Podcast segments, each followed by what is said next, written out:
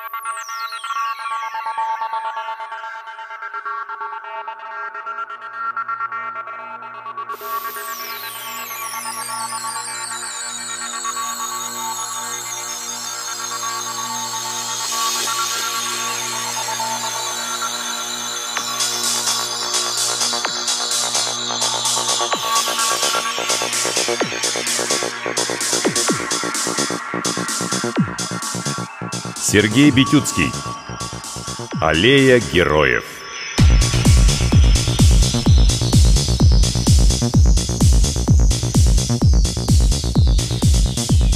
Сквозь туман забытия Не спи! Равнодушие — победа энтропии черной. Не просыпаясь, Роберт легнул ногой на звук и с удовлетворением отметил, что, кажется, попал. «Проснись, бродяга! Разговор есть!» Чертенок сидел на изгибе переборки и ворча потирал ушибленную ляжку. Вокруг него в воздухе порхали всякие летучие мыши, и исходила от него эманация таинственно несуразная. Сон был чертовски реалистичным, но чертенку в оранжевую полосочку решительно неоткуда было взяться в тесной келье дежурного пилота «Синей птицы», застывшей в субсветовой неподвижности в 250 световых летах и зимах от Солнечной системы. Астрокэшинг сформировался как вид деятельности человека в конце 29-го столетия. Если его терминологические предтечи, геокэшинг, то есть поиск вкладов, всегда был уделом страстно увлеченных одиночек, то Астрокэш — уважаемая и сильная профессиональная служба, располагающая огромной частью ресурсов человечества. Жители 20 века, терпеливые и трудолюбивые, а также те, кто обладал нужной фазой паранормальных способностей и чувствовал клады интуитивно, радостно и азартно ковыряли перегной под могучими дубами и вблизи приметных скал. Они путешествовали, чтобы нарыть ям в горячем сухом грунте далеких островов, каковые ямы аборигены потом с не меньшей радостью использовали в качестве выгребных. Две гинеи, найденные пиратами в повести «Остров сокровищ» в опустошенном схроне, чуть не привели к бунту. Но геокэшменам эта же самая находка подарила бы смысл бытия на весь год. А иногда им улыбалась удача, муза энтузиастов и авантюристов, и они находили настоящие клады и сокровища. Астро-кэшмены не искали тайные склады пиратских видеофильмов на заброшенных планетах. Сходство начиналось в названии и там же заканчивалось. Экспедиции АК искали в пространстве звездолеты. Старые релятивистские земные звездолеты.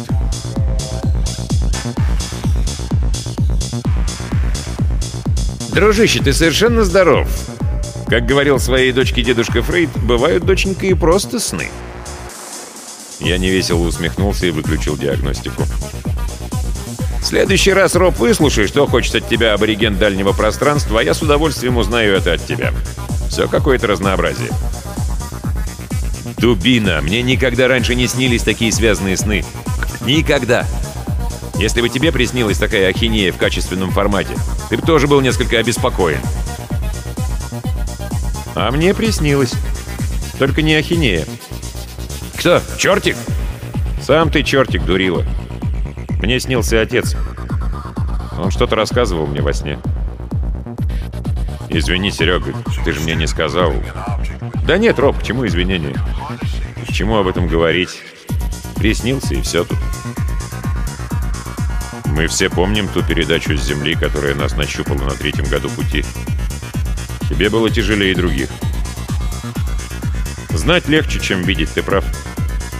А никого насильно в жбан не закрывали. Все все понимали, и конкурс был, сам помнишь какой. Нам еще две недели до смены вахты. Ты мне еще стычертеть успеешь безо всяких чертиков.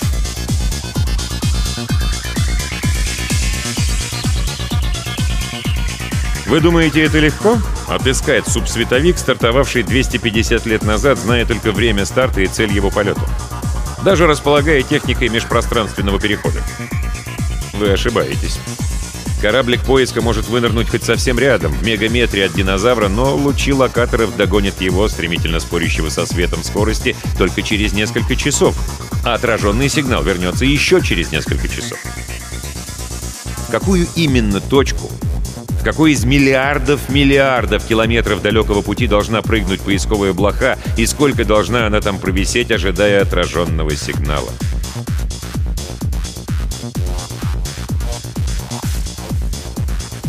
Мгновенный шок гипердрайва на удар в глаз не похож вообще ничем. Кроме того, что он настолько же неприятен живому существу. Когда он происходит 48 раз в сутки, уже привыкаешь. Прыжок локация, прыжок локация, скользящий график. Двое работают, третий спит. Три месяца 800 джамперов флота АК прочесывали сектор. Построившись в правильный цилиндр диаметром 5 миллиардов километров, кораблики короткими прыжками навивали спирали вдоль намеченной оси. После каждого прыжка локаторы блох излучали в пространство гигаватты с тем, чтобы какие-то из двигающихся следом с точно рассчитанными интервалами машин могли, вынырнув в пространство, уловить отраженный сигнал. Полчаса в пространстве и следующий синхронный прыжок. А в кильваторе Блошиного роя неспешно движется авианесущий флагман поисковой эскадры. Блохи, заменяя одна другую, стартовали из эллингов и возвращались после вахты. Где-то там, в пустоте, в 80 парсеках от Солнечной системы, молча несется с околосветовой скоростью темная глыба металла, ничего не излучающая выключенным маршевым двигателем, не подающая навигационных сигналов, ибо кому же могла прийти в голову мысль тратить на эти сигналы бесценную энергию? Скоростью сгущая время в горький тягучий сироп, релятивистский древний корабль несет к далекой цели людей. Героев давнего прошлого. Астронавтов, не побоявшихся навсегда покинуть свой привычный мир, чтобы достичь звезд. Или же, если звезды сложатся неудачно для звездоплавателей, то из этой фразы тихо уйдет слово «привычный».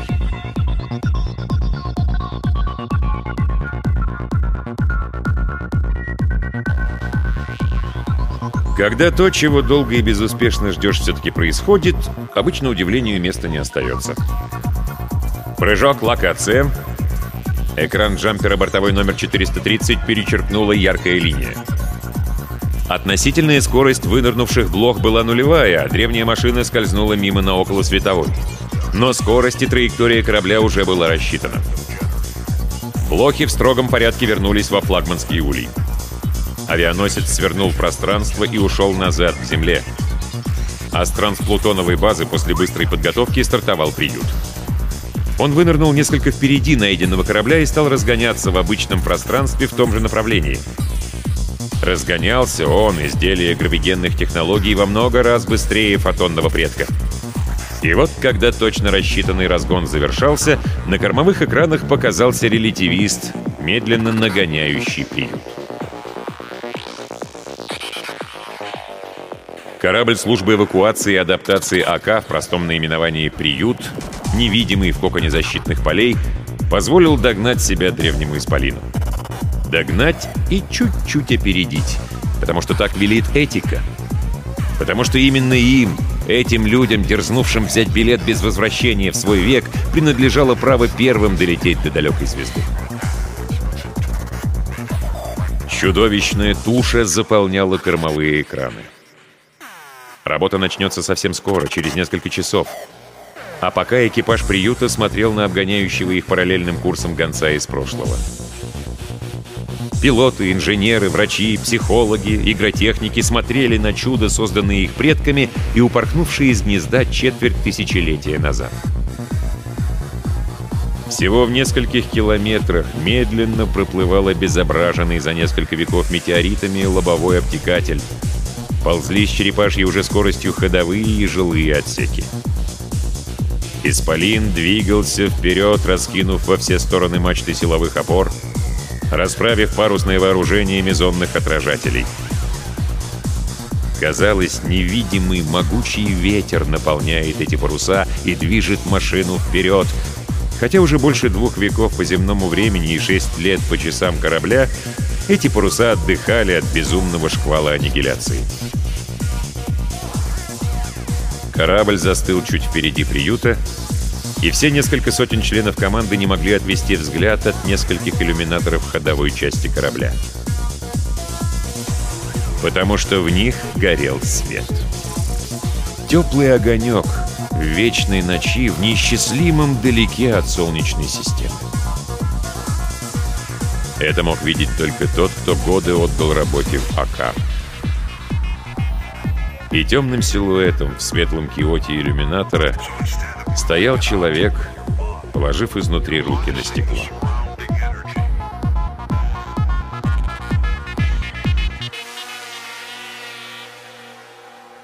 Ощущение взгляда. Взгляды из пустоты. Слева со стороны иллюминатора.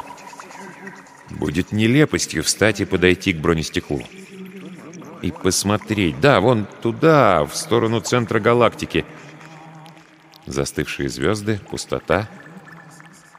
Значит, нужно досрочно будить сменную вахту. Нам психоз на борту совершенно ни к чему.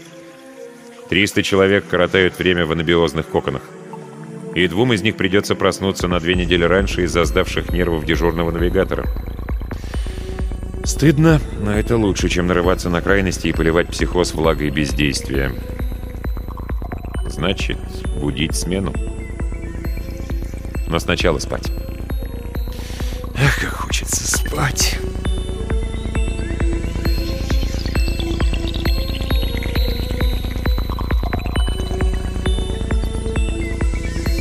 Мне снился отец. Он не зло ругал меня за то, что я ушел из дома. Меня все холодило, когда я вспоминал ту запоздалую передачу с земли. Отец звал вернуться. Я возражал, что ведь вернуться мне уже некуда, что они с мамой уже не живы больше двух веков, что ни у кого из астронавтов не было детей. Отбор был жесткий и в этом бескомпромиссный. Но отец мне говорил, Представь, что ты спишь, и я тебе снюсь. Я отвечал, что мне это очень легко представить, потому что я действительно сплю. «Так вот», — сказал отец, — «представь, что тебе откроется волшебная дверь, как в заброшенном бункере на Итурупе, и через эту дверь ты сможешь вернуться домой». Я удивился, откуда папа знал про старый бункер, в который мы прилетали с мальчишками много раз. Папа буркнул, что он знает все на свете, и повторил про волшебную дверь. Я принял реальность сна и стал размышлять над его словами. Мне почему-то хотелось принять эту реальность, хотя бы во сне. И мне хорошо было разговаривать с ним, с живым. Как же, думал я, бросить товарищей и дезертировать с корабля после того, как столько лет добивался зачисления в звездолетный отряд? А если у всех твоих товарищей тоже будет возможность уйти через эту дверь? Ну, тогда это уже более интересно. И куда? Домой, на Землю. Земля будет рада встрече с вами. А как же звезды? Те, к которым мы так и не долетим. «Люди, живущие на Земле сейчас, — сказал папа, — управляют кораблями, летящими в тысячи и тысячи раз быстрее света». «Но ведь это невозможно!» «И даже если возможно, это невероятно обидно. Значит, на Бетельгейзе, половину пути, к которой мы прошли за 250 лет земного времени и 7 лет времени корабельного, значит, туда мальчишки летают так же, как мы в старый опасный бункер тайком от старших?» «Нет», — сказал папа. Хранители этики строжайшим образом запрещают полеты к звездам, к которым ушли прежние звездоплаватели. Жизнь кипит в галактическом пространстве, открываются и осваиваются новые миры, но те несколько десятков звезд, к которым отправились дерзкие и бесстрашные люди, неприкасаемы. Только те, кто совершил поступок своей жизнью, дорогой без возврата в свою эпоху и долгими годами полета заплатил звездам, только они имеют право ступить первыми на планеты этих звезд. И что будет, если весь экипаж вернется на Землю? Вам предложат новый корабль. Птицу, летящую по струнам мироздания с невозможной для вас сегодняшних скоростью. И только вы по-прежнему сможете первыми достичь красного пожара Бетельгейзе. и вернуться ее первооткрывателями, но не через века Земли и десятилетия жизни, а скоро. Совсем скоро. И влиться в кипучую жизнь галактического человечества. А если мы не захотим возвращаться? Если решим продолжить свой путь? Вы его продолжите? И пока синяя птица не вернется, никто не посмеет двинуть корабли в сторону звезды вашего пути. Но ведь это похоже на соску во рту, отец. Когда пацаны на самодельные копии Контики плывут через Атлантику, а сверху из флайера за ними усердно присматривает мамочка с запасом шарфиков и сухих штанишек в багажнике. Нет, сын. Этика строга. Люди сегодняшнего века не унизят звездоплавателей. Предложение делается только один раз — Потом звездолет предоставляется сам себе, и Земля ждет его возвращения, больше не вмешиваясь. А если в пути случится катастрофа? Все, кто сделал свой выбор, погибнут. Их достоинство не будет запятнано. Никто не поднимет руку совершить действие, которое сделает их подвиг ненужным. Жестоко. Да, но честно и благородно. Никто не посмеет запятнать достоинство героев. Да, но если вернуться захочет только часть экипажа, а часть захочет продолжить свой трудный путь? Это самое сложное, сын. Те, кто захочет вернуться, смогут жить на Земле или лететь к другим звездам. К той заветной пойдут только те, кто сделает свой выбор и останутся на борту. Рискуя своей жизнью. Они забудут это предложение, деликатно сделанное им во сне. Сейчас каждый член команды думает над таким же предложением. Каждый из вас сделает выбор сам. Это красиво. И кажется справедливо, но... Ведь оставшиеся не смогут не заметить исчезновения... Нет, не дезертиров, я был неправ. Не знаю даже, как назвать. Остальных. Они заметят. Но исчезновение их для оставшихся будет выглядеть вполне естественно. Тех, кто вернулся домой, не нужно никак называть. Люди. Просто люди, не герои, но достойные и замечательные люди. Это не поражение, это демобилизация. Сделай свой выбор. Ты можешь быть героем, хотя человечество уже выросло из обстоятельств, принуждавших к такому героизму. Честь первопроходцев будет сохранена. Но ты можешь быть полноценным членом нового человечества, покорившего галактику. Ты сможешь прожить жизнь полнокровно, летать к удивительным мирам, работать, любить и сделать много прекрасного и нужного. Хочешь ты этого? Скажи сейчас. — Хочу, хочу! Хочу!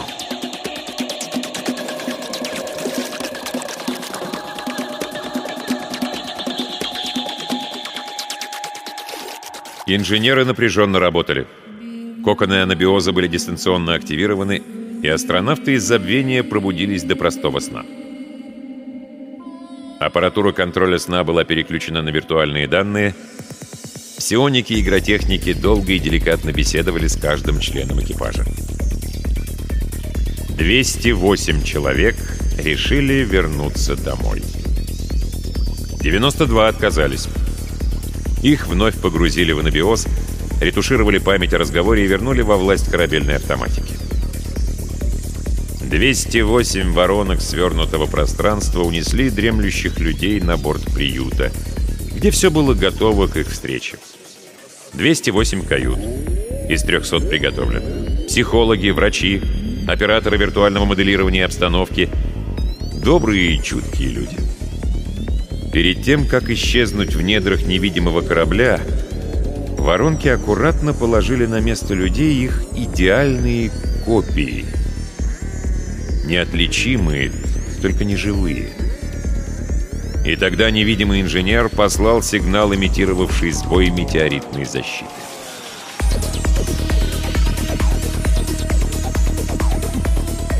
Я видел запись. Она не предназначалась для моих глаз. Но никто не пытался блокировать доступ к служебным терминалам. Никто не давал ни малейшего повода почувствовать себя чужим, пленником, беглецом, подлецом. Я видел, как отчаянно кричал Роб, пытаясь реанимировать моего двойника-андроида. Я видел его лицо, его мимику. Он бил кулаками по станине медицинского комплекса. Звуков я, к счастью, не слышал. Я видел его руки, запускающие процедуру общего пробуждения. Я пытался представить себе ужас его и всех проснувшихся, когда они обнаружили, что две трети экипажа мертвы. Я видел пробоину, якобы от метеорита, убившего меня и разрушившего большую часть аппаратуры контроля анабиоза. Как раз ту самую часть. Ювелирная работа. Ничего не могу сказать. Пробоина, ревущий воздух, рвущийся в пустоту, ремонтный кибер в прыжке, высунувший плазменное жало — я, как грешник, воспаривший после смерти в чистилище, мог только наблюдать за этим из иного, лучшего мира. Мне не препятствовали наблюдать то, что я желал наблюдать. Но вмешаться в работу абордажной команды я наверняка не смог бы. Да мне и не приходила в голову такая мысль, или... или приходила. Я запутался. Умом я понимал, что от возможности активных действий меня тщательно и надежно изолировали. И не хотел проверять это.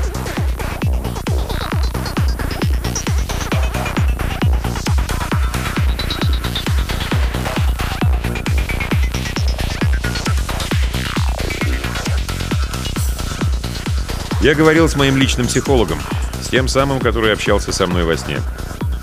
Молодой паренек, мой земляк из Приазовья что, впрочем, понятно и правильно. Славный такой, застенчивый, с блондинистыми кудряшками. Почему-то с кавказским именем Строфил. Он сказал, что его назвали в честь папиного друга, спасшего папу на дипстанции. Я его сходу прозвал Степкой, и он ничего не имел против. Полгода он изучал мою биографию вместе с преподавателями. Готовился к нашему разговору во сне, о котором я не помнил. Он прокрутил мне запись. Персональный психолог готовился для каждого из нас, индивидуально. Рассказ Роберта я помнил.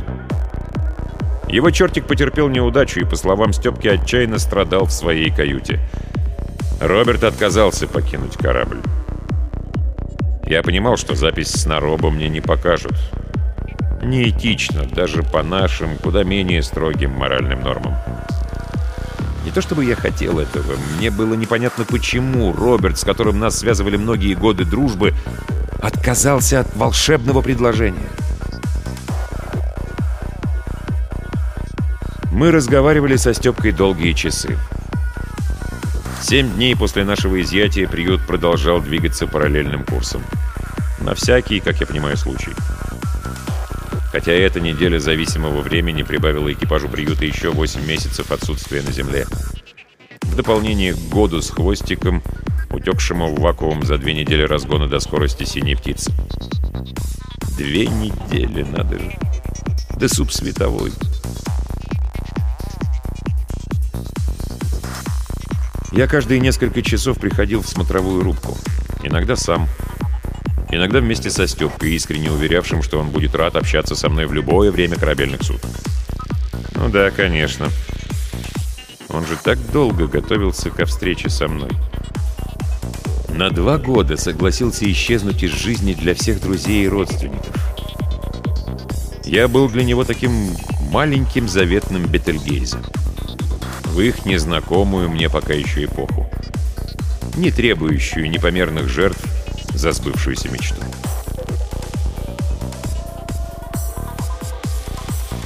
Я смотрел на огни иллюминаторов ходовой рубки, в которую мне уже не суждено было вернуться. Гравитационная оптика приближала до мурашек по коже близко, но все же не настолько, чтобы различить лица людей за стеклом с расстояния десятка километров. Туда же в рубку приходили свободные от вахты жители приюта. Деликатно не вмешиваясь, но приветливо здороваясь. Мы собирались вернуться через тысячу лет, а вернемся через 250. Мы адаптируемся, и нам в этом помогут, я не сомневался. Приходили и наши. С ними было трудно. Мы как будто знакомились заново. Я понимал, что нас объединяло незримое чувство вины перед теми, кто остался. И, понимая это, чувствовал, насколько сложную и жестокую задачу с тремя сотнями неизвестных пришлось решать нашим потомкам. Я расспрашивал Степку, видимо, подсознательно продолжая наш разговор во сне. «Почему же, — спрашивал я, — они не вошли в контакт открыто и не сделали нам свое предложение наяву? Почему не позволили нам обсудить происходящее между собой? Зачем инсценировали нашу гибель?» Он отвечал, что выбор настолько важен, что каждый человек должен делать его самостоятельно. А в таких субординативных социоформах, как команда архаичных эпох, на выбор неминуемо окажет влияние харизма лидеров команды звездолета. Я не психолог, а навигатор. Парень старался объяснять так, чтобы мне было понятно. Зал Павроры и на зимний. Капитан первый после бога. Врагу не сдается наш гордый варяг, пощады никто не желает. Выбор, сделанный под влиянием авторитета, не был бы искренним и мог бы стать впоследствии причиной душевной трагедии. Люди остались бы только из-за того, что решил остаться капитан или близкий друг. Степка понимал, что, зная выбор Роберта, мое решение могло быть другим. И он был прав, черт побери. А я бы многое отдал за возможность узнать. Изменил бы Роб свое решение, если бы знал о моем. Нет, неправда, это не побег. Улететь на тысячу лет. Рисковать жизнью могли только люди, безумно влюбленные в звезды, помешанные на своей мечте. Альпинист, невероятным усилием первым покоривший Эверест и увидевший с другой стороны эскалатор, кафе и толпу туристов, мог бы сойти с ума. Наверняка он бы надломился духовно. Продолжить путь героя после выбора, сделанного наяву, было бы невыносимо мучительно.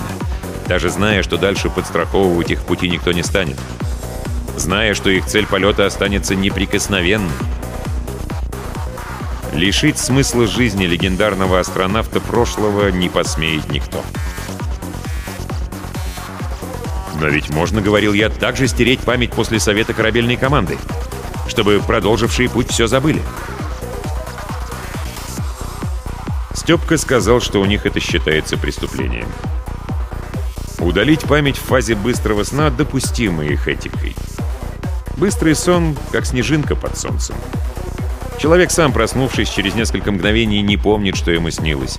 А стирание памяти наяву считается насильственным изменением личности и столь же неприемлемо, сколь и насильственное лишение жизни. Но ведь герои вернутся на Землю спустя века и узнают, что они делали выборы, что часть команды вовсе не погибла, а просто вернулась на Землю.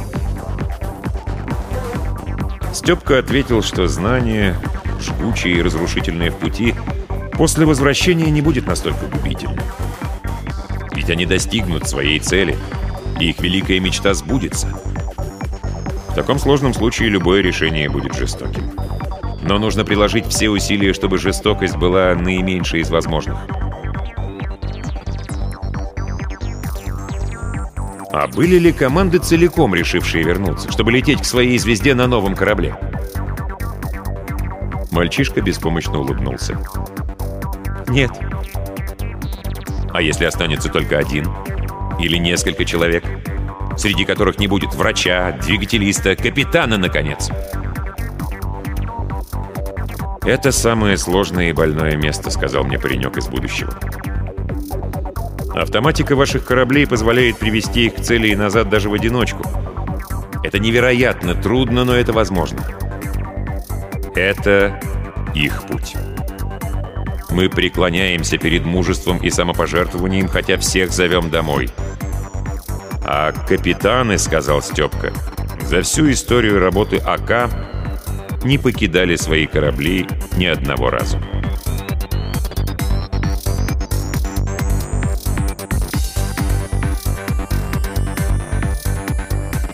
Огоньки иллюминаторов также светились в вечной ночи.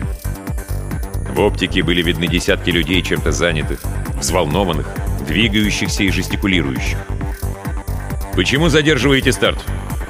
«Я отдал приказ выйти из зоны контакта и свернуть пространство 10 минут назад». В лице второго пилота приюта, казалось, не было ни единой кровинки. Он был в шоке. «Что с вами?» Что случилось? Я не могу стартовать, капитан. Объясните. Размыкая контактные поля, я получил данные терминала «Синей птицы». Это не результат наших действий, капитан. Это невозможное, немыслимое совпадение. Я отказываюсь уводить приют. Готов принять любое наказание. Что у них произошло? Магнитные ловушки синей птицы в критическом состоянии. Поломка фатальна. Изоляция антиматерии откажет в течение часа, и корабль аннигилирует. У них нет технических возможностей этому воспрепятствовать. Два хранителя этики смотрели в лица друг другу долгую минуту. Нам придется отвечать перед Советом Хранителей вместе. Тревога всем службам! Спасательные расчеты к действию!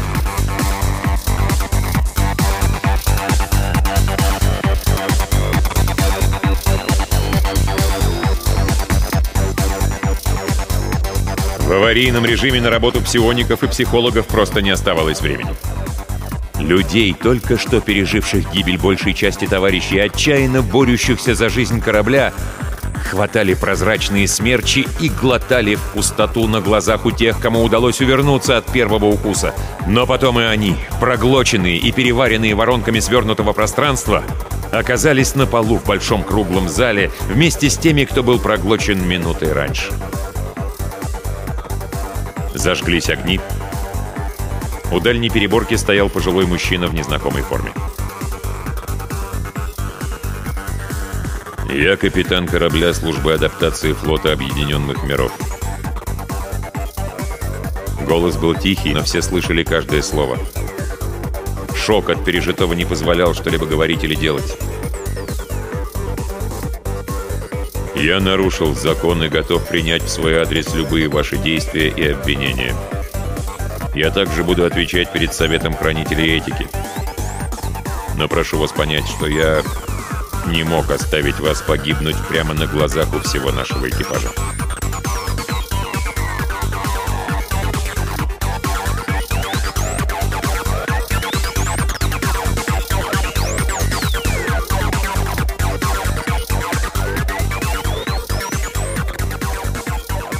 Они на самом деле добрые и мудрые. Они бережно отнеслись к нашему достоинству. Они все продумали правильно. Но они не предусмотрели того, что обе половины экипажа встретятся. Мы должны были влиться в новое человечество, а они достать звезду с неба и вернуться на Землю через много лет после нашей смерти. Или никогда не вернуться. Стены зала были прозрачными. Мы стояли в пустоте, в неверном сиянии россыпи немигающих светлячков Млечного Пути, в центральном зале крейсера, на полпути к красному гиганту Бетельгейзе. Тремя не смешивающимися группами. Герои, не герои и люди будущего. Медленно зарастала слепая дыра в пространстве, прожженная ослепительной вспышкой. Синяя птица перестала быть, оставила нас по своей воле или по принуждению, но не разделивших ее судьбу. Я не мог отвести взгляд от глаз Роберта. Он тоже смотрел на меня, не мигая. Крейсер сворачивал пространство. Звезды меркли. Мы смотрели в глаза друг другу. И я понимал, что нам придется учиться жить с этим.